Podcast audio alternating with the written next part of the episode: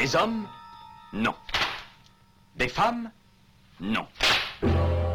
Des robots Non.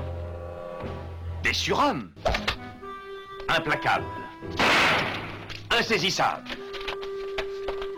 Invincibles. Insensibles. Aux ordres d'une super organisation criminelle.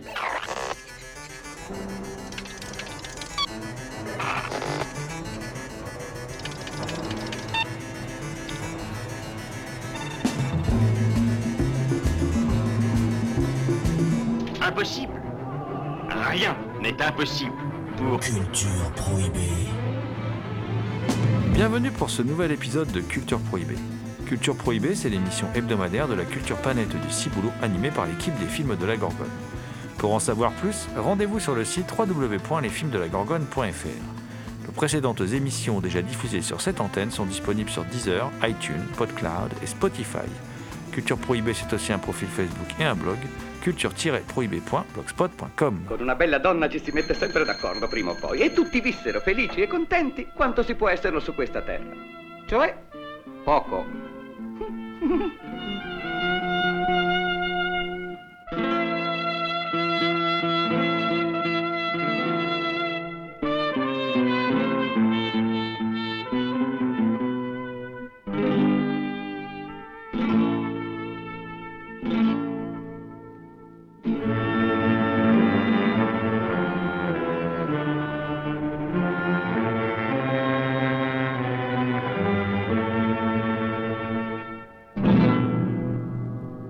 sommaire aujourd'hui, une émission entièrement consacrée, on va dire, aux différents aspects du, cinéma italien. hein.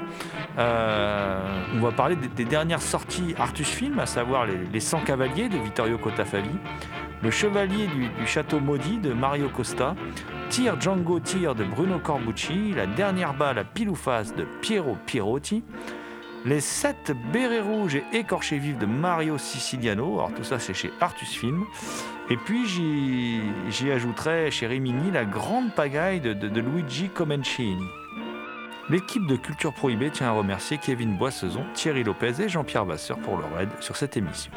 Pour aborder le, le meilleur cinéma du monde de tous les temps, hein, voilà, je suis accompagné euh, aujourd'hui euh, de mes fidèles acolytes. Je veux bien sûr parler de Damien Demey, dit la bête noire de Compiègne, un archéologue animal en quête de cultures souterraines et oubliées. Bonjour Damien. Salutations à toutes les entités qui nous écoutent. Également présent dans ce studio, un autre euh, fan du cinéma italien, mais ce n'est pas un loup-garou italien, non, c'est un loup-garou amiénois, Euh, le loup-garou Picard, qui chaque nuit de pleine lune enregistre à l'écoute du cinéma diffusé sur RCA. Je veux bien sûr parler de Thomas Roland. Salut Thomas. Salut GG, salut Damien et bien sûr, euh, salut à toutes. Débutons ces- cette émission par, euh, comment dire, des, euh, par, par la- des films de KPDP. Voilà, moi j'avais envie de débuter cette émission par des films de KPDP. J'avais envie de, de retrouver le, le- le- le plaisir, de, les, les plaisirs de, de mon enfance. Et euh, je vais débuter par un, film donc, qui vient de sortir chez Artus Film qui s'appelle Le Chevalier du Château Maudit. Euh, et qui est un film donc franco-italien qui a été réalisé par Mario Costa et qui est sorti en 1959. Un film qui se déroule évidemment au Moyen Âge et Hugonet, un capitaine et seigneur cruel qui affame ses, sujets, hein, euh, vraiment, euh, et qui est, euh, comment dire, avec qui habite un château digne hein, de la demeure de Fantomas vue par André Hunebelle, avec des cachettes partout, des trappes, des pièges, des passages secrets, voilà. Donc ce, ce- qui est très méchant fait emprisonner le duc Olivero, qui est un seigneur apprécié de ces, sujets. Euh, pourquoi? Parce qu'il veut s'emparer du duché de Valgrado. Et pour consolider son pouvoir, il veut épouser Isabelle, fille du duc. Alors, euh, Isabelle est interprétée par Jeanne Val. Et Hugonet, lui, il est interprété par Massimo Serrato. Massimo Serrato, c'est un qui campe un méchant suave et, euh, assez savoureux. Et euh, c'est un acteur assez énorme parce qu'il a presque 200 films à son actif. Et on, l'a vu, par exemple, euh, dans, quelques grosses productions, dans Le Cid d'Anthony Mann et Les 55 jours de Pékin de, Nicolas Ray, par exemple. Et donc, ce, ce seigneur un peu, un peu, un peu, voilà, un peu, un peu pas sympathique du tout, quoi. Voilà, un peu méchant, hein, parce que c'est un film bon, c'est presque enfantin. Il y a le méchant, il y a le gentil, les méchants. Enfin bon, voilà. Euh, lui, il décide d'épouser donc la fille euh, du duc qui est euh, emprisonnée. Hein. il décide de la manipuler et de l'épouser, alors que normalement, au départ, il était prévu à la marquise Fiamma. Et la marquise Fiamma, alors ça c'est pour l'anecdote, elle est interprétée par, interprétée par Claude Jansac, qui est toute jeune. et oui, la femme, la, la, femme de Louis de Funès dans, la série dans la série des gendarmes. Voilà, des gendarmes de, Saint-Tropez. Voilà. Euh, bon. Sinon, que dire de ce film? Euh, bah, Vous doutez bien que Hugonet, il est méchant, qui fait ça, mais il a un ennemi face à lui.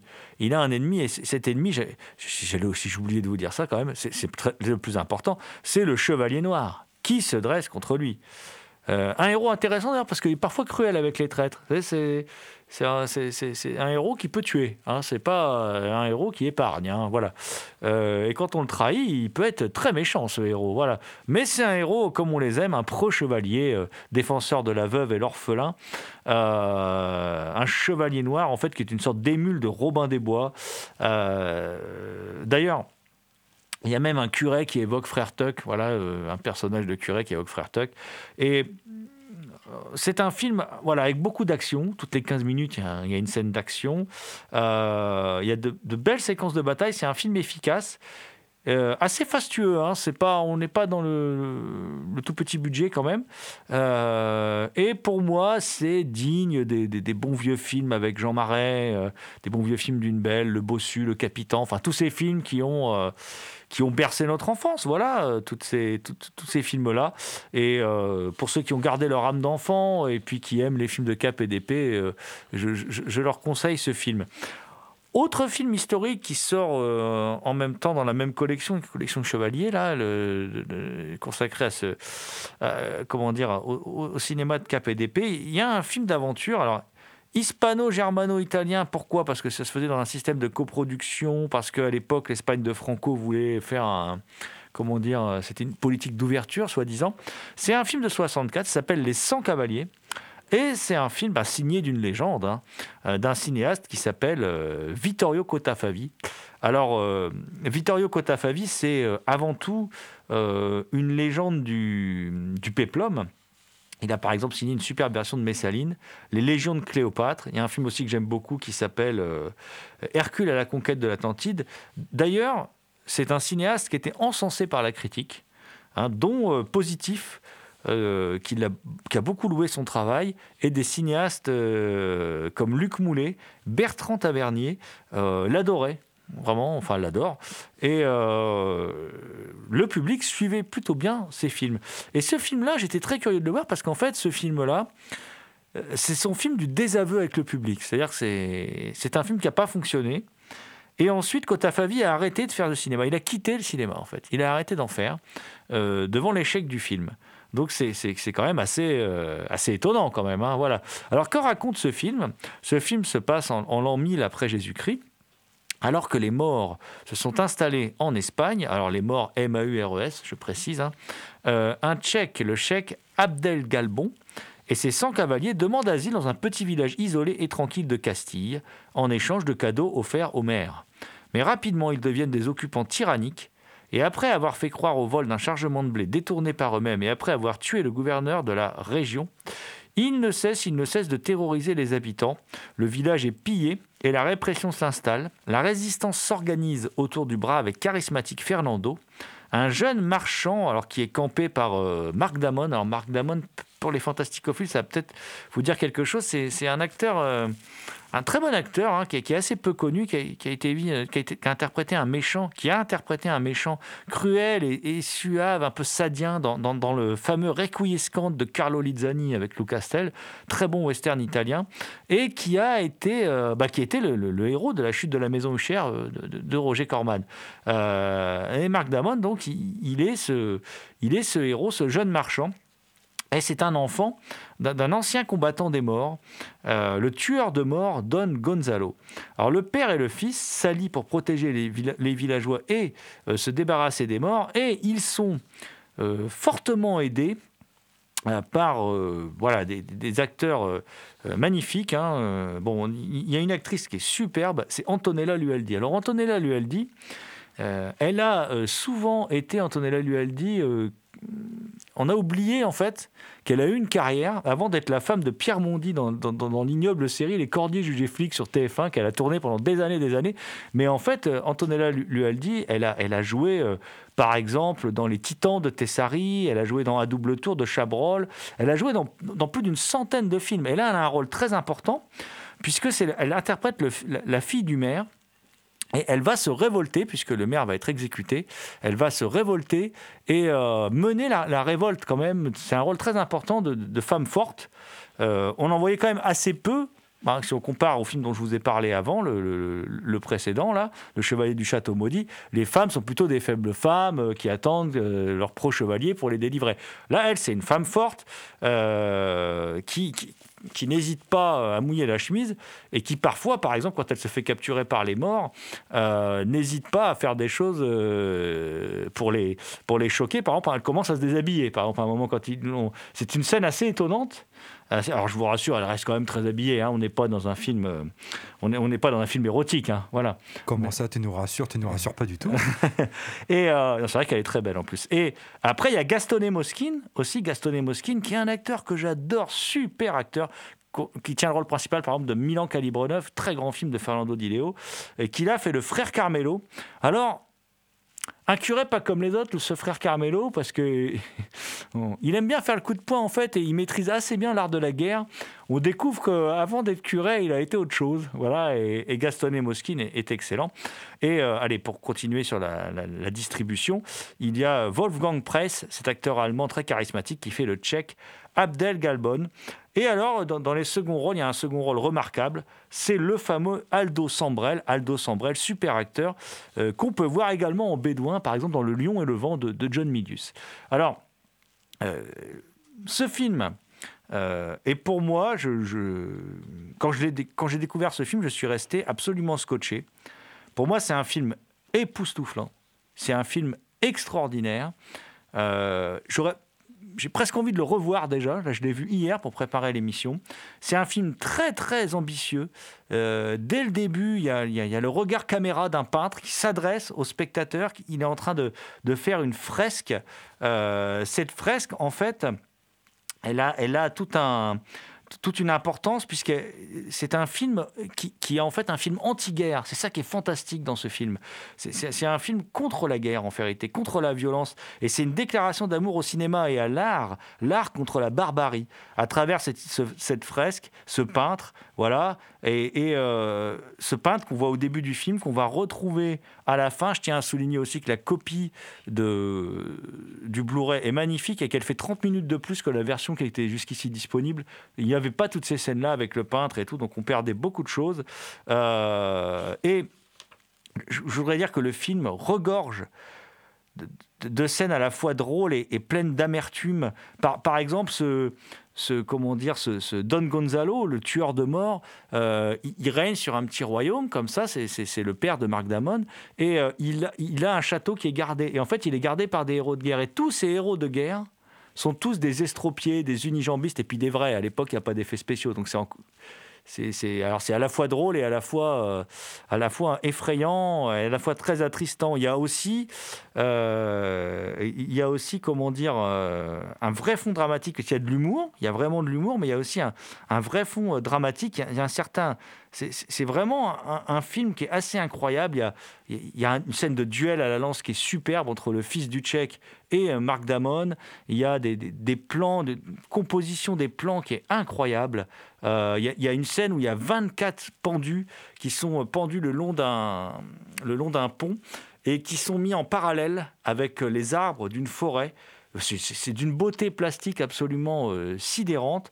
Euh, il y a aussi une scène de, bataille Euh, juste avant la bataille finale, il y a une scène qui a des airs d'apocalypse où le feu est mis en fait dans les champs, dans les cultures, pour attirer les morts dans un piège. Et là, ils se battent tous au milieu des flammes dans un magnifique cinémascope avec des, dizaines et des dizaines de, cavaliers, des centaines de figurants qui s'affrontent dans des plans larges incroyablement bien chorégraphiés. C'est d'une maîtrise incroyable, c'est épique.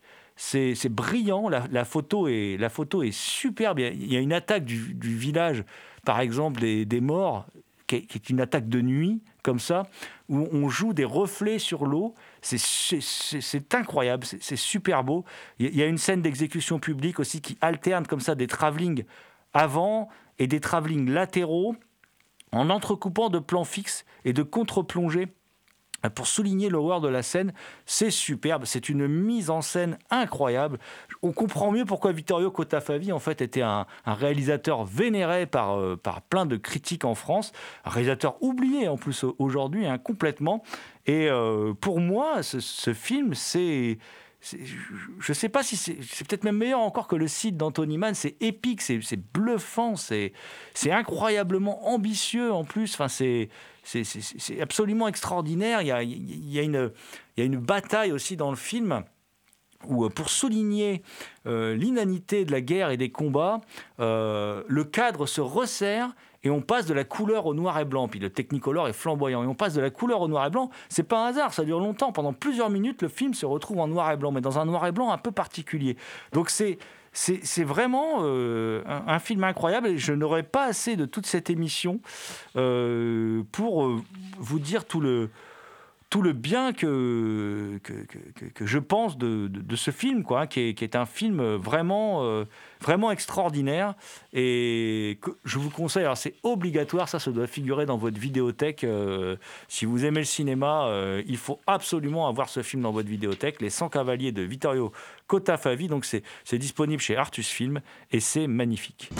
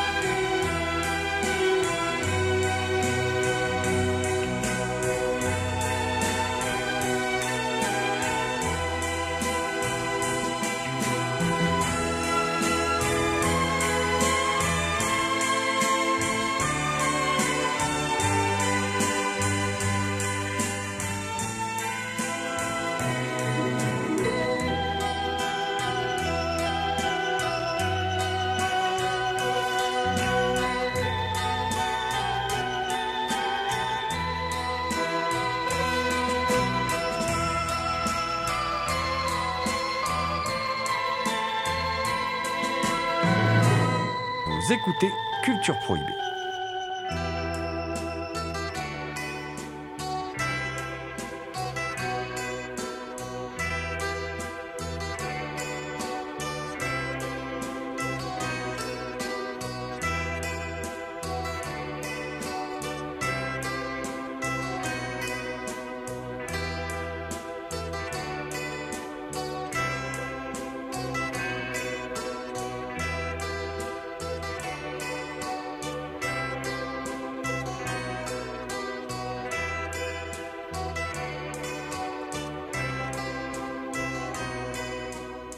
Mais toi, Thomas, tu n'en as que faire des gens qui manient l'épée. Toi, tu préfères les gens qui manient le Colt.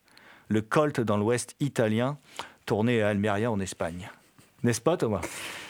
Oui, oui, j'ai- j'aime beaucoup les westerns, effectivement. C'est, c'est un genre que j'affectionne euh, euh, depuis longtemps, notamment à cause de notre, de notre ami Eddie Mitchell hein, et sa, dernière, sa, sa fameuse dernière séance. Mais là, là c'était plus le cinéma états-unien. hein. Là, on, est, on, on reste dans le cinéma italien. hein. Parce que Eddie Mitchell n'aime pas du tout les westerns italiens. Bah, tant pis pour lui. Même Sergio Leone, il est pas, c'était pas un grand fan. hein. Bah, tant pis pour lui, parce qu'il y a quand même quelques perles. hein. Euh, euh, donc, il y a- deux films là qui, que Artus nous a sortis. Il y en a un euh, que je trouve pas mal sans plus. hein. C'est euh, Tir John Gautier de Bruno Corbucci. Alors, moi, Bruno Corbucci, je connaissais le frère, hein, parce que le, le spécialiste du cinéma italien, c'est plus GG que moi. hein. Je connais surtout le frère Sergio Corbucci, notamment avec Le Grand Silence. Et je n'avais jamais vu de film de Bruno Corbucci. Euh, donc euh, là, on suit un personnage qui s'appelle Stark. Alors, je sais pas pourquoi le film s'appelle Django, alors que le personnage principal s'appelle Stark dans le film. Euh, pourquoi il s'appelle-t-il Django? Bah, Tout simplement pour surfer sur le succès de Django, du frangin. Mais c'est en France hein, qu'il s'appelle Django, hein, parce qu'en Oui, Italie, il euh, s'appelle pas Django. Le, hein. le titre italien du film est, est différent. Euh, donc Stark s'enfuit de, de prison. On ne sait pas pourquoi il était emprisonné, mais bon, visiblement il s'était fait, il été pris dans une entourloupe et il retrouve un homme euh, de qui il se venge, en- bien sûr en, lui, en, l'exécutant ni plus ni moins. Et euh, il se fait quand même rattraper par une bande de, Mexicains euh, qui étaient euh, ses acolytes. Et euh, sur le point, quand il est sur le point d'être pendu, le- leur chef propose un, deal euh, à, ce fameux Stark, c'est d'aller chercher son fils qui était euh, enrôlé euh, dans une petite armée, une petite milice d'un major qui, qui, pille, qui pille des gens. Enfin, donc il doit aller ramener son fils parce qu'ils sont vraiment trop malheureux sur leur fils, surtout, surtout, surtout son épouse. Et donc Stark, qui connaît bien ce fameux major, va tout faire pour ramener euh, ce fameux fils euh, effronté qui ne fait pas honneur à, sa à son père et à sa mère. Donc c'est un western que je trouve quand même assez classique. euh, dans sa façon, dans sa mise en scène, dans son déroulement, dans sa narration, mais qui est quand même assez, assez pro. hein, C'est quand même bah, c'est du scope, c'est bien filmé, c'est bien éclairé. Mais il y a quand même un truc qui est, qui est étonnant dans le film. Et on se demande si euh, un certain Steven ne l'aurait pas vu. Euh, c'est que le personnage principal, il a un fouet, il manie le fouet comme, euh, comme Harrison Ford dans Les Aventuriers de l'Arche perdue. Je me demande si quelque part, c'est pas aussi une influence de Steven Spielberg. Bon, c'est quelque chose qu'on retrouve aussi chez Fellini. hein. Dans 8 et demi, il y a, a Mastroianni qui est euh, à moitié à poil avec un chapeau, euh, un feutre sur la tête, et puis il, il manie le fouet euh, dans, un hammam ou un sauna, je sais sais plus bien. Et euh, je me demande si tout ça, c'est pas des, films qui ont influencé Steven Spielberg pour les aventuriers de l'Arche perdue. Donc, euh, Tir Django Tir, c'est un western très agréable, plutôt, plutôt le haut du panier hein, quand même, hein, GG. Ouais, c'est un bon western efficace. euh, alors, euh, c'est vrai que c'est- un, film réalisé par le, quand même le co-scénariste de Django d'ailleurs, hein, euh, puisque Bruno Corbucci, il a, écrit Django avec son frère Sergio, hein, Sergio qui l'a réalisé. Alors Bruno Corbucci n'a- pas le talent de, metteur en scène de, son frère, euh, mais c'est un metteur en scène très carré, très propre, euh, qui compose de beaux plans, euh, qui sait ce que c'est qu'une belle photographie, voilà, enfin qui a un certain sens du cadre. Et euh, là, il nous propose donc ce film, effectivement, qui date de 68. Et donc, le fait qu'il soit sorti deux ans après le premier Django euh, fait qu'il est effectivement, euh, tout de suite, on va le retitrer Django, comme ça, on s'est dit, ça va faire venir des spectateurs dans les salles. Alors, le, film sort la même année quand même, Bon, c'est pour dire un peu le fossé qui sépare les deux, les deux frangins. Alors c'est son grand frère, hein, Sergio, hein. So- sort la même année que Le Grand Silence de Sergio Corbucci, qui est un, chef-d'œuvre absolu, voilà, euh, et pas un chef-d'œuvre absolu du western italien, c'est un chef-d'œuvre absolu tout court. Voilà, c'est un grand film. Euh, et euh, là, là, en fait, ce qui, ce qui frappe dans ce film-là, c'est déjà, il y a une distribution qui est très chouette. Alors, il y a Brian Kelly qui fait le héros que je trouve, moi, un peu fade. Je sais que certains l'apprécient beaucoup. Euh, Brian Kelly qui, fait le, celui qui manie bien le fouet, qui fait donc ce Django qui, en fait, ne s'appelle pas Django. Ce fouet qu'il appelle sa donneuse de caresses. D'ailleurs, c'est assez, euh, assez drôle hein, comme, euh, comme expression. Alors, Brian Kelly, il est surtout connu pour avoir été le héros de, Flipper le Dauphin. Et comme on l'apprend dans les bonus, euh, Kurt Rydell nous, nous- dit qu'en fait, il, a, il a eu un accident grave et que de, de cet accident grave, il a, il a gagné beaucoup de sous. Mais par contre, il n'a plus jamais pu jouer parce qu'il était, euh, je crois qu'il a perdu une jambe, un bras. Enfin bon, je sais c'était assez, assez, en tout cas assez catastrophique. Et il est devenu avec ses sous-producteurs. Il a par exemple produit Blade Runner de Ridley. Donc ça, c'est assez, euh, c'est assez rigolo comme anecdote. Euh, mais moi, il y a surtout, alors déjà, je trouve que en face de lui, Fabrizio Moroni, en fiston rebelle, s'en sort plutôt bien. Il a un certain charisme, c'est qu'on a pu voir dans Quatre mouches de velours gris, Moroni. Et puis surtout, il y a deux acteurs extraordinaires. Il y a Folco Luli qui fait ce père là, euh, euh, ce Gutiérrez, je crois qu'il s'appelle, hein, qui fait qui fait ce, ce chef mexicain qui envoie donc euh, qui envoie donc le héros récupérer son, son fils. hein. Le héros Chad Stark, qui n'est rien d'autre d'ailleurs qu'un tueur à gages, hein, ce qu'on croit comprendre à un moment, il lui explique que voilà, on lui ordonne de faire des choses, il le fait quoi, voilà. Et en fait, Folco Luli, c'est plus un habitué du cinéma d'auteur. Et c'est par exemple lui, l'ouvrier, qui se fait tuer dans Les Camarades. Et qui va déclencher un peu la révolte dans Les Camarades de Monicelli, ce film sublime de, Monicelli. On le voit aussi dans La Grande Guerre, autre film euh, sublime de, Monicelli, où il a un rôle important, euh, un très beau rôle. C'est un très bel acteur, hein, c'est vraiment un acteur capable d'être très émouvant, tout ça. Et puis, il y a un second rôle que j'adore, qui fait ce, major, ce major en fait qui est un, qui qui n'a pas voulu arrêter la guerre, qui continue, c'est un personnage récurrent du western, hein, c'est des choses qu'on voit chez Peckinpah par exemple, qui est campé par Keenan Wynn. Keenan Wynn, c'est un super acteur, on l'a vu dans près de 300 rôles à la télé et au cinéma. Euh, il était, euh, il, avait un, rôle dans le Piranha de Joe Dante, mais récemment, et ça c'est assez rigolo, bon, il, a, joué euh, Guano dans le- le colonel. Le colonel Bat Guano dans, dans Docteur Folamour, quand même. Euh, il, a, il, a, il a joué aussi donc, chez Kubrick. Il a fait un shérif dans Il était une fois dans l'Ouest. Et surtout, moi, ça m'a marqué quand je l'ai vu là, euh, parce qu'on peut faire des relations entre les deux films. Euh, un film que j'ai revu il n'y a pas longtemps, Le Flingueur de Michael Winner. Et dans Le Flingueur de Michael Winner, il fait celui qui engage Charles Bronson pour retrouver son fils. Donc c'est assez marrant puisque là, euh, c'est lui qui a embrigadé le fils dans, dans ce film de Bruno Corbucci. Euh, et donc, euh, ce film, j'ai envie de dire que je suis assez d'accord avec toi, il est plus classique que d'autres films. Il y a aussi beaucoup de westerns italiens, en fin de compte assez classiques, hein, d'ailleurs, quand on, déroule la filmographie du western italien, qui sont quand même, qui sont quand même très, très, vraiment hein, beaucoup inspirés du, western américain, quand même. hein. Et par contre, il y a deux, deux petites choses qui font qu'on est quand même dans un western italien. Il y a une scène de Pietà à un moment, une scène de reprise de scène de la Pietà. Bon là que je je je, je- je vais pas dire dans quelles circonstances ça se passe, sinon je vais dévoiler trop de choses. Et puis il y a un, il y a un- il y a un final multiple, double voire triple, ça dépend comment on l'interprète. Où à chaque fois on croit que le, le- le- le film est le film est terminé, et non il n'est pas terminé. Voilà. Et puis et puis ce qui est assez rigolo, c'est que c'est à la fois un road movie et un buddy movie. Voilà.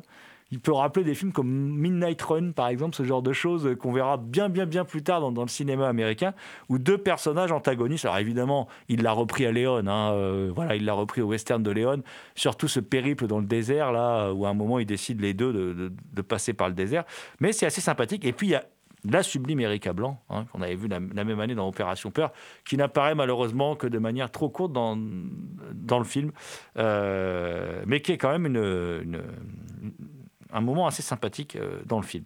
Il y a quand même des images qui sont, qui sont marquantes, notamment tu parlais du, du- de la séquence dans le désert. Là. Il y a ce personnage, le jeune, là, où on le voit carrément qui a la bouche pleine de sable. Alors je me dis quand même, l'acteur qui a la bouche pleine de sable, c'est quand même étonnant. Moi, ça me... Ça m'étonne toujours. Je me dis quand même, faut quand même le faire, quoi. euh, Avoir la bouche pleine de sable comme ça.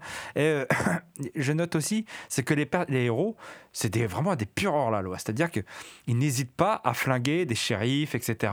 Et finalement, ce major qu'on nous présente comme une ordure, c'est un mec Il sympathique. est, il est sympa ce Il est major. Ah il- est sympa. il est sympa, bien et, sûr. et ses acolytes aussi, qui disent Oui, mais tu sais, moi, je, je dois aller, je dois payer les études de mes enfants, etc. Il y a des choses comme ça dans, dans le film qui sont très amusantes. Et surtout, bah, finalement, euh, que. Et très, et très italien, c'est très Ouais. italien en fait. Et les banquiers, les hommes de loi, euh, c'est eux les salauds, quoi. Ce qui n'est pas le cas dans le film dont nous, allons parler maintenant.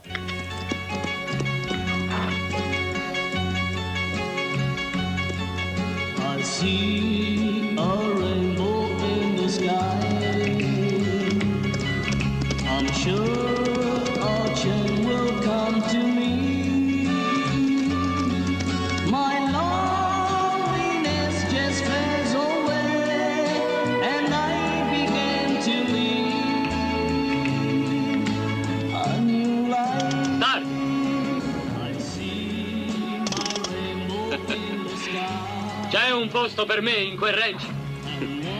Come no? Andiamo, Fidel.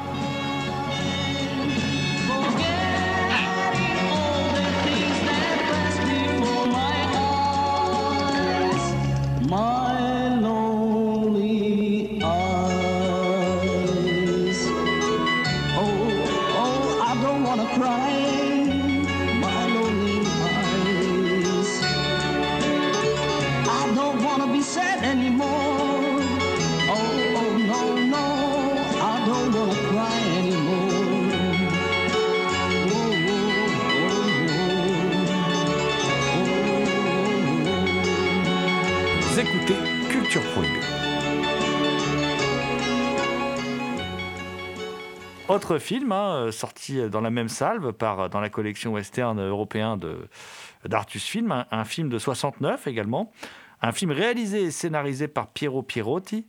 C'est la, dernière balle à pile ou face. Alors, euh, un film... euh, Thomas, je crois que c'est un, un film qui t'a plutôt enchanté.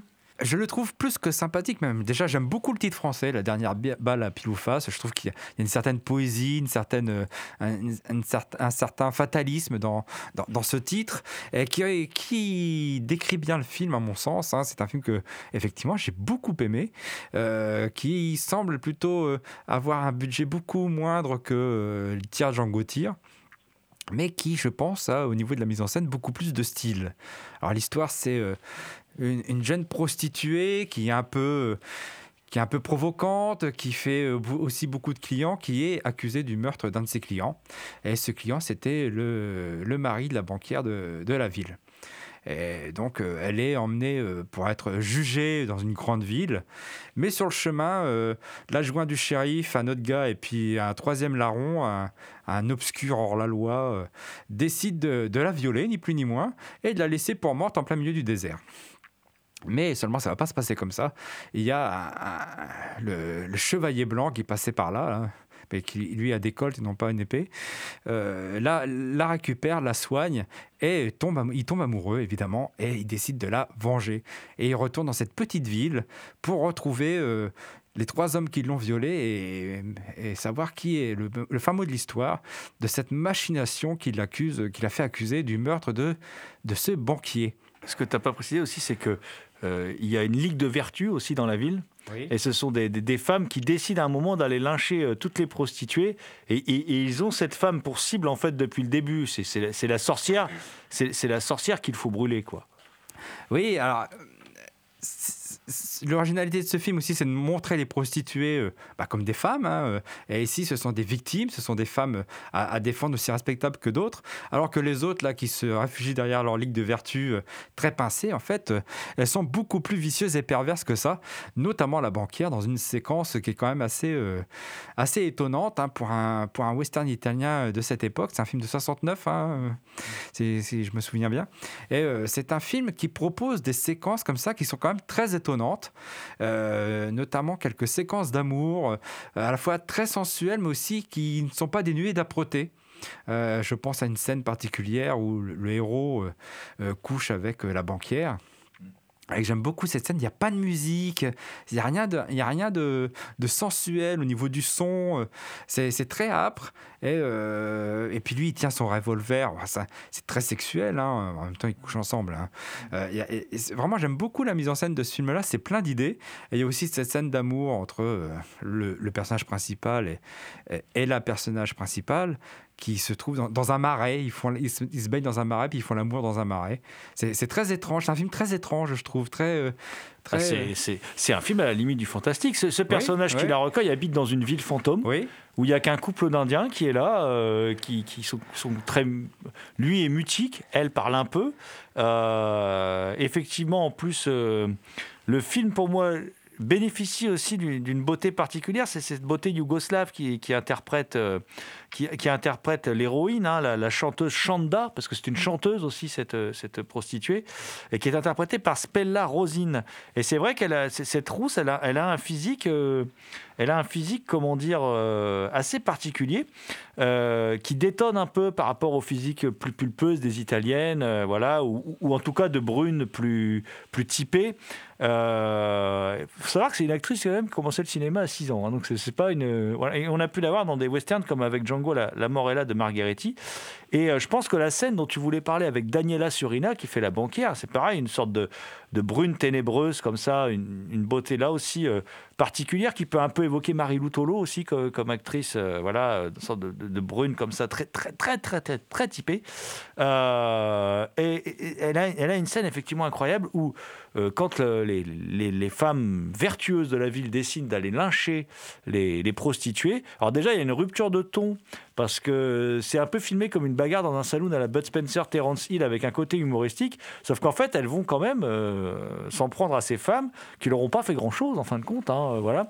Et il y a une scène où ils poursuivent. Alors mon idole Edwige Fenech.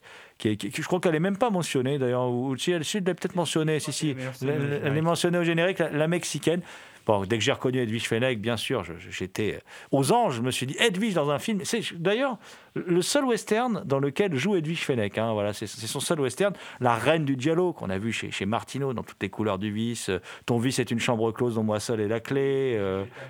L- L'étrange vice de Madame Ward, ben voilà, Euh, vraiment la, la- la- une, une- une actrice que, que, que j'adore, en plus, en plus une bonne actrice. Euh, C'était pas qu'un physique. Et là, et là bon d'ailleurs c'est la seule que, l'on voit vraiment seins nus. Elle se fait, euh, elle se fait fouetter. Et, la banquière regarde ça, la banquière et la veuve, hein, voilà, euh, regarde ça de sa fenêtre et ça la fait jouir. Et ça, c'est quand même une scène pas très typique dans un western en 69, de, de, de- de voir un truc pareil. Elle jouit de voir cette fille se faire fouetter. Euh, elle est clairement sadomasochiste. hein. On le découvrira plus tard dans le film.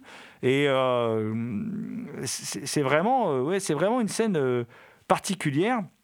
L'acteur principal, c'est John Erickson, qui est un, un bellâtre américain, qui était un, ancien, parce que s'il y a des belles femmes, lui, plutôt bel homme, a fait la page centrale de, pas de Playboy, mais de Playgirl aux États-Unis. Et il en avait marre, il a joué dans toutes les séries western, Bonanza, Raw Wide, et il a cru qu'il allait pouvoir faire une carrière à la Clint Eastwood, donc il est venu tenter sa chance euh, en Italie et il a fait, euh, il a fait entre autres ce, film-là. Et euh, il est assez bien, lui, il est assez charismatique. je trouve qu'il tient bien son rôle, son rôle un peu mystérieux de Black Talisman, qui est son, qui son, qui son vrai nom.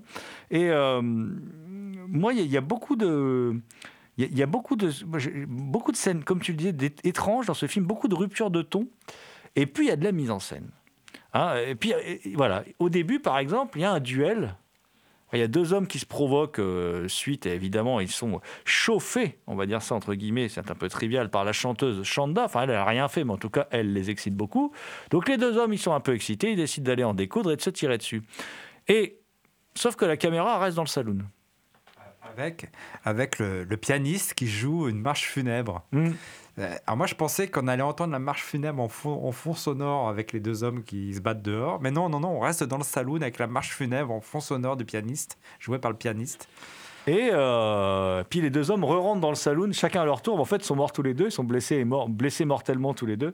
Et c'est assez drôle. Et puis c'est aussi, euh, je veux dire, si, si des intellectuels s'y penchaient aujourd'hui, euh, c'est aussi un, véritable objet d'étude sur ce qu'on peut appeler aujourd'hui la culture du viol, quand même. hein, ce film. C'est-à-dire que le, viol revient très souvent dans le film.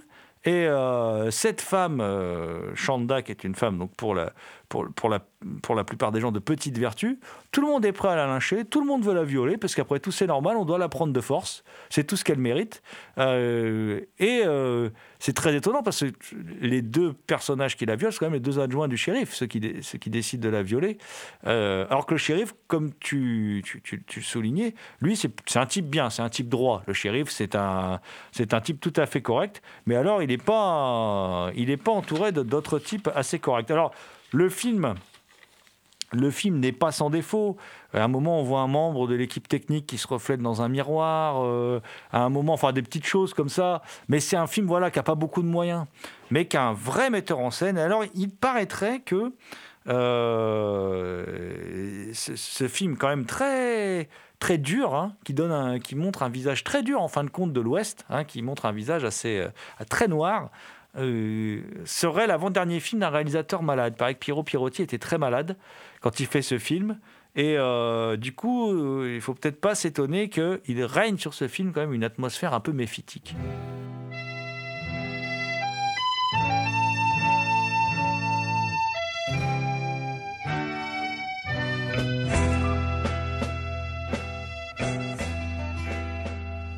Arizona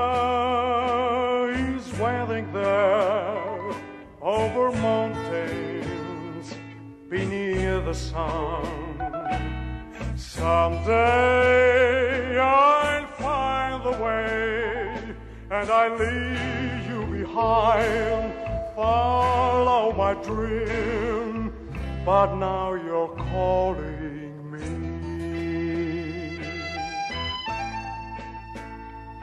over canyons where rivers flow, where the mountains are white with snow. Someone is waiting there with a cry for revenge, days with no end. Oh, Arizona, mine. In the night,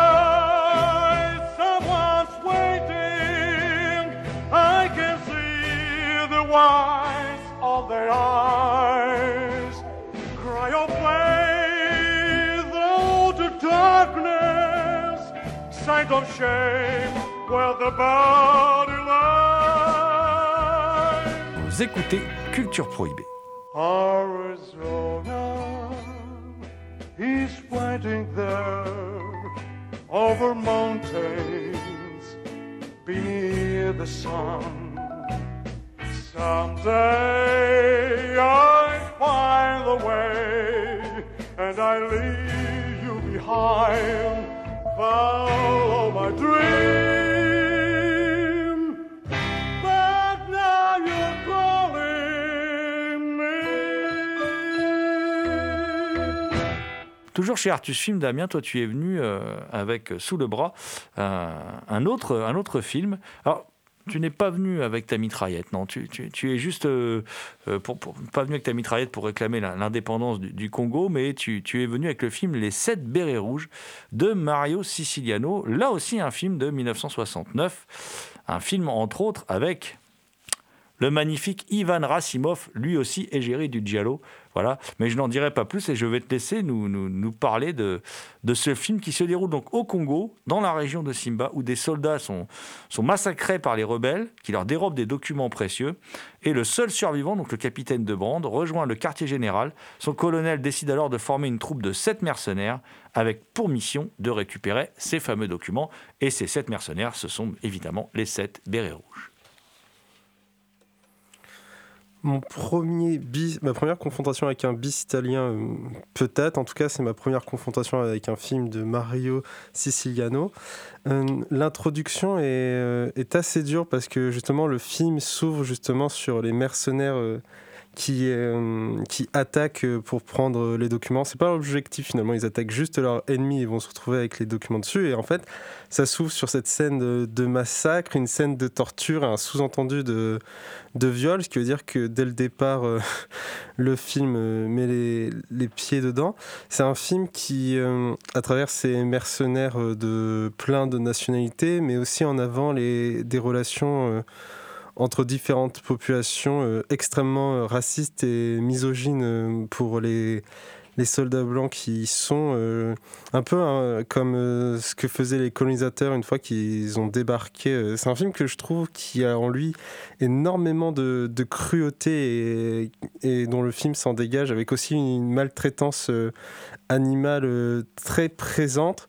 Il y a aussi des scènes de combat vu qu'il y a beaucoup d'affrontements qui, je les trouve un peu raté, même si je vois que, que réalisateur essaie de mettre quelque chose euh, en place. Par contre, il y a l'atmosphère du film que je trouve absolument euh, magnifique, euh, notamment à travers des, plans qui sont que des plans qui sont très beaux et une chaleur présente à travers tout le film qu'on ressent bien, qui nous étouffe avec les soldats qui qui sont présents.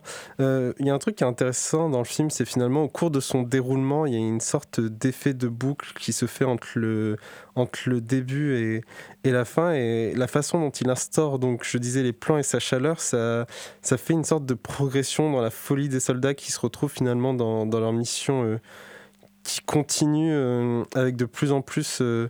de plus en plus de galères au fur et à mesure. C'est vraiment un film qui, qui m'a surpris. En fait, je m'attendais pas à, à me retrouver face à ça. Je m'attendais à, quelque chose de, de moins lourd à, à regarder, mais pas lourd dans le sens négatif, lourd dans le sens que c'est un film qui a du poids sur moi, qui réussit à m'impacter. Et, et ça m'a vraiment surpris. Donc, euh, moi, je dis qu'il faut redonner une chance à ce film pour ceux qui ne l'ont pas vu. Bienvenue dans l'univers du bis italien. euh. Cruauté envers les animaux, euh, femmes que l'on déshabille, femmes que l'on prend de force, euh, mal viril, euh, euh, par des, des, des traumas pour certains. hein. Je parle là de l'excellent personnage inc- incarné par Ivan Rassimov qui fait un, Français un peu mercenaire qui va les accompagner parce qu'il est le seul à connaître le chemin pour aller dans, dans la jungle. On est dans la série B euh, d'exploitation typique, euh, comme les Italiens en produisaient des tonnes, hein, c'est-à-dire que s'il y a eu les 12 salopards, on va faire les 7 bérets rouges. Quoi. Voilà, euh, il y a eu les bérets verts, il y a eu les 12 salopards, donc nous on va faire les 7 bérets rouges. Ça fait un peu mélange des deux. Voilà. C'est pas c'est tourné en Érythrée, c'est pas un petit film non plus. on est dans le cinéma bis, dans la série B. Mais c'est correct en termes de budget. Il y a quand même des acteurs euh, qui tiennent la route. Euh, il y a Kirk Morris, enfin il y en a d'autres. Je je vais pas faire tout le déroulé des acteurs. Il y a, il y Pamela Tudor aussi et Angelica Holt dans les rôles féminins. Angelica Holt qui fait une journaliste française. Euh, Pamela Tudor qui est une actrice intéressante d'ailleurs, hein, qui là qui fait la cette Toubib en fait, hein, ce, ce, ce bidas Toubib. Et bon, c'est pas vraiment un inconnu, Mario Siciliano. Mario Siciliano, euh, il a surtout produit, on ne sait pas trop s'il a réalisé, euh, bon, euh, deux westerns, Gringo joue sur le rouge, et surtout Les Colts de la violence, qui est un western que j'aime bien, moi, voilà, qui, est, bis, hein, qui est fauché, mais qui, est un western que j'aime bien, que je trouve efficace. Depuis que je l'ai vu gamin en VHS, j'ai pas changé d'avis, je l'ai revu depuis, voilà, il est chez Artus aussi, et, c'est vraiment un, western que j'aime bien. Alors, bon, après, euh, c'est un film, ça rigole pas beaucoup quand même. C'est assez brutal, euh, c'est assez. euh, Et effectivement, comme tu le dis, il y a des moments très étonnants. Alors, effectivement, il tue un serpent. hein. Je pense que c'est ça dont tu parlais quand tu parlais de la, violence animale. C'est sûr qu'il tue le serpent. Il y, a- des moments où ils nous font croire qu'ils vont martyriser les animaux, mais ils le font pas. Par contre, le serpent, il le tue. Ça, c'est sûr et certain. C'est pas des effets spéciaux. De toute façon, vous n'avez pas de maquilleur. hein, donc, voilà. Et. mais. C'est un film euh, assez âpre et tout, il n'y a pas beaucoup de psychologie, tout ça. Par contre, ce qui est intéressant, c'est que c'est un film, il évite l'écueil de pas mal de films italiens de, l'époque, euh, voilà. euh, il évite l'écueil d'être réactionnaire, en fait, il est assez, il n'est pas trop manichéen, voilà, pour du cinéma bis. Parce qu'on a des personnages qui représentent un peu euh, tous les points de vue, tous les angles. euh, euh, on va avoir ce personnage noir là qui est interprété par un culturiste français qui, qui lui va dire bon ben voilà il faut, se battre pour l'indépendance du Congo. On va avoir le personnage de Nazillon qui jette des grenades sur des hommes noirs sans défense dans des qui sont, qui sont tombés dans des trous. Voilà, on va avoir on a, on a un peu toute la palette de, de l'humanité. Alors c'est pas subtil évidemment, mais ça donne un film ma foi Thomas assez rythmé, euh, assez euh, assez sympathique. Enfin passer les réserves de violence animale, évidemment, et tout ça. Mais en tout cas, pour ceux qui aiment la série B italienne, c'est- un film intéressant. Ah oui, je trouve que c'est un, bon film de guerre, bien rythmé. Et effectivement, euh, les personnages, c'est- presque tous des salopards. Et euh, c'est presque tous des salopards, mais on a, quand même de l'empathie pour eux, quelque part. Euh, euh, il, ne déteste pas ces personnages, le réalisateur. Et moi, ce qui me fait rire, c'est que Bon, c'est censé se passer au Congo, euh, en RDC, dans les années 60, donc après l'indépendance, là où Mobutu euh, a pris le pouvoir, et puis euh, c'est parti sérieusement en couille, si j'ose dire. Et il parle des Simba. Les Simba, c'était des. Ah, je trouve que c'est intéressant à signaler parce que les Simba, c'est des, guerriers assez particuliers, en fait. hein. C'est des guerriers qui obéissaient, qui se battaient contre Mobutu. Ils étaient sous l'ordre de, Pierre Moulélé, qui était un, des opposants principaux, euh, un des principaux opposants à Mobutu, et de Laurent Désiré Ka- Kabila. Et euh, les Simba, en fait, euh, ils, obéissaient à des rites magiques. Donc ils ne devaient pas se couper les ongles, les cheveux, ni se raser, etc. Ils n'avaient quasiment pas d'armes à feu. Ils se battaient avec des gourdins et des armes blanches. Et donc, t'imagines un peu le machin. Et donc, ils étaient persuadés que euh, étaient protégés et qu'ils ne pouvaient pas euh, être tués par les, par les balles ennemies. Donc, euh, mais bon, les Simba dans le film ne sont pas représentés comme ça, quoi. Le même réalisateur, dix ans plus tard, enfin quasiment dix ans plus tard, en 78, s'ennuyait un peu, Mario Siciliano. Il s'est dit, je vais faire un autre film. hein. Euh, Scort- Scorticatelli Vivi, écorché vif, en version française. Euh, il a certainement revu son film à ce moment-là. Bon, il est, je crois qu'il était déjà plongé dans la pornographie à ce moment-là, parce que c'est il a tout fait. hein. Après, quand c'était le porno, il a fait du porno. Enfin bon, il, est passé à travers toutes les, comment dire, toutes les modes. hein, voilà, il est allé à fond hein, dans, dans le graveleux, dans tout ce que vous voulez. Bon, et euh, en 78, donc il se dit, oh, oh, bah tiens.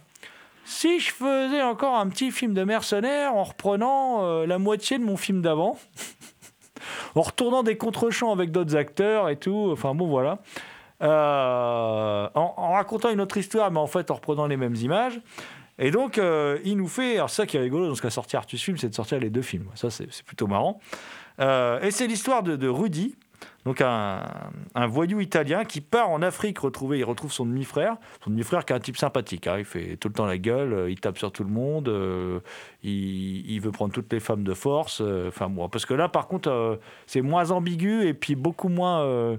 moins évolué, beaucoup plus manichéen que le, film précédent. hein. Et il a, en fait, euh, il voudrait bien aller retrouver son demi-frère parce que son demi-frère, il a accès à des diamants et puis lui, il a des dettes quoi en, Italie. Donc, euh, il se dit s'il peut récupérer tout ça, ce serait pas mal. Et il arrive euh, pendant une révolution. durant laquelle son, son frère est à la tête en gros d'un commando qui aime pas trop les noirs quoi voilà donc c'est c'est comment Comment trop parler de ce film? Bon, déjà, c'est que bah, tout ce qu'on a dit de bien le réalisateur avant, il faut l'oublier. Voilà. Euh, c'est. euh, c'est- pas c'est pas bon quoi hein. voilà il y a eu les oies sauvages de McLaglen qui ont fait un gros un gros succès donc euh, il s'est dit bon moi je vais me faire une petite arnaque je vais tourner un film parce qu'en fait le film a été tourné pour pas un rond hein, mais vraiment pas un rond hein. je crois que c'est l'un des budgets les plus petits de l'histoire du cinéma italien euh, il se permet mais tout et n'importe quoi. Enfin, les contre-champs sont par accord et tout ça. Enfin, euh, il y a un moment, il reprend la scène avec un autre acteur. Euh, Tu vois bien que derrière lui, c'est de la forêt italienne, avec un autre acteur qui, il reprend la scène du, personnage noir qui se prend une grenade qui est dans le trou. Sauf qu'en contre-champ, là, c'est un autre acteur dans la forêt italienne, quoi. Enfin bon, voilà. Et ça, c'est un exemple parmi d'autres. Par moment, ils sont carrément devant un mur blanc, pour histoire de dire, bon, au moins c'est blanc, voilà. Euh, et euh, bon, puis on retrouve pas les, on n'a pas les, mêmes acteurs que dans dans le précédent, quoi. C'est c'est un peu une grosse arnaque quand. Il se fout un peu de notre tronche là, le père Mario Siciliano là. Oui, et même euh, au niveau de, au niveau de l'histoire, autant les salopards des sept bérets rouges, on a de l'empathie pour eux, on suit l'histoire avec intérêt, autant là on en a rien à foutre parce que les personnages sont tous détestables quoi. On a, on les aime pas. Même le personnage principal là, euh, dans sa, petite amie est une prostituée, prostituée de luxe apparemment plutôt. hein. Euh, on les aime pas. On, on dit mais putain mais pourvu qu'ils crèvent quoi, pourvu qu'ils crèvent tous. Mais non, ils crèvent même pas tous quoi. Mais non, mais vraiment, euh, et effectivement, il- les scènes d'action euh, reprises du film précédent, des sept bérets rouges, ça ne raccorde pas du tout. C'est pas la même lumière, c'est pas la, c'est pas étalonné, c'est pas la même texture. Euh, les directions de regard, ça marche pas. Euh, euh, parfois, tu as la même scène, il utilise deux plans différents de la même scène euh, pour deux scènes différentes. Bon, bah, je veux dire, ça se voit quoi. je vais parler, je vais terminer par un film bien meilleur. Tutti à casa, tous à la maison. hein, voilà, euh, La Grande Pagaille, qui est un autre film de guerre, enfin une comédie qui se passe en, temps de, guerre ou plutôt en temps d'armistice. Euh, scénario Adje Scarpelli, qui sont des, des grands, grands. euh, grands scénaristes, Euh, deux acteurs principaux extraordinaires, euh, Alberto Sordi, Serge Reggiani.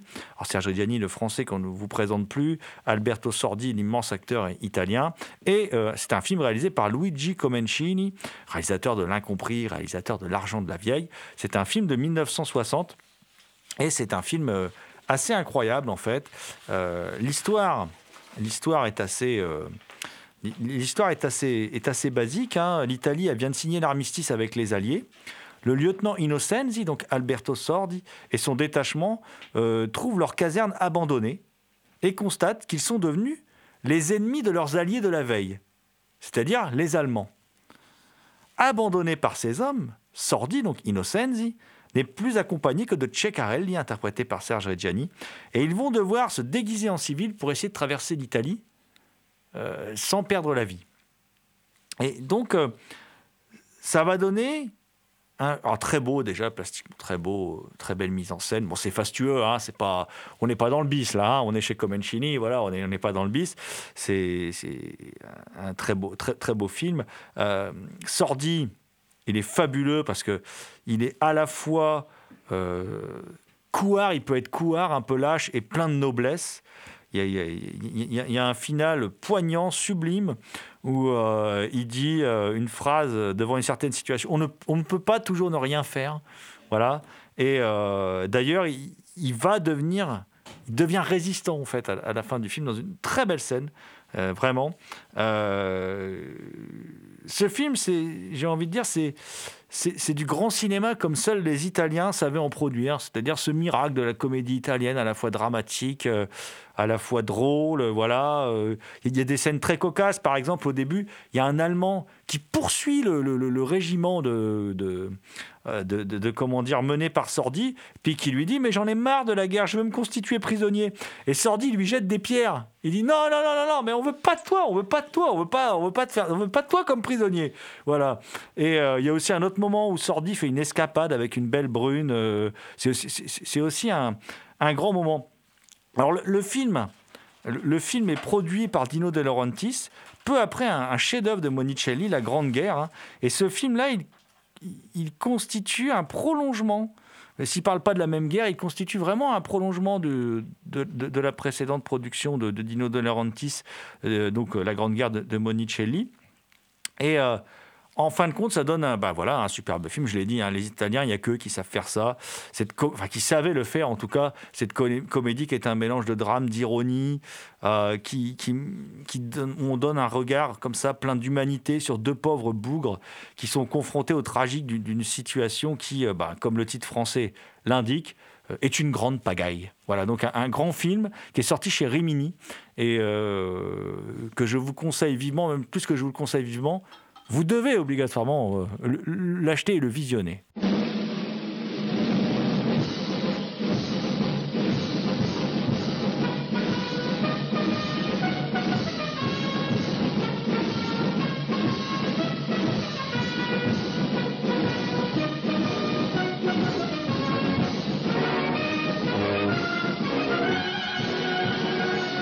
Culture Prohibée, une émission réalisée en partenariat avec Radio Graphite, graphite.net. Toutes les réponses à vos questions sont sur le profil Facebook et le blog de l'émission culture-prohibée.blogspot.com. Culture Prohibée est disponible en balado-diffusion sur Deezer, iTunes, PodCloud Spotify. Culture Prohibée était une émission préparée et animée par votre serviteur Jérôme Potier dit la Gorgone, assisté pour la programmation musicale d'Alexis dit Admiral Lee, une émission animée avec Damien Domé dit La Bête Noire de Compiègne, Thomas Roland dit Le Loup-Garou Picard and the Last but not the least. Je vais bien sûr parler de Léomania à la technique. Salut les gens, à la prochaine.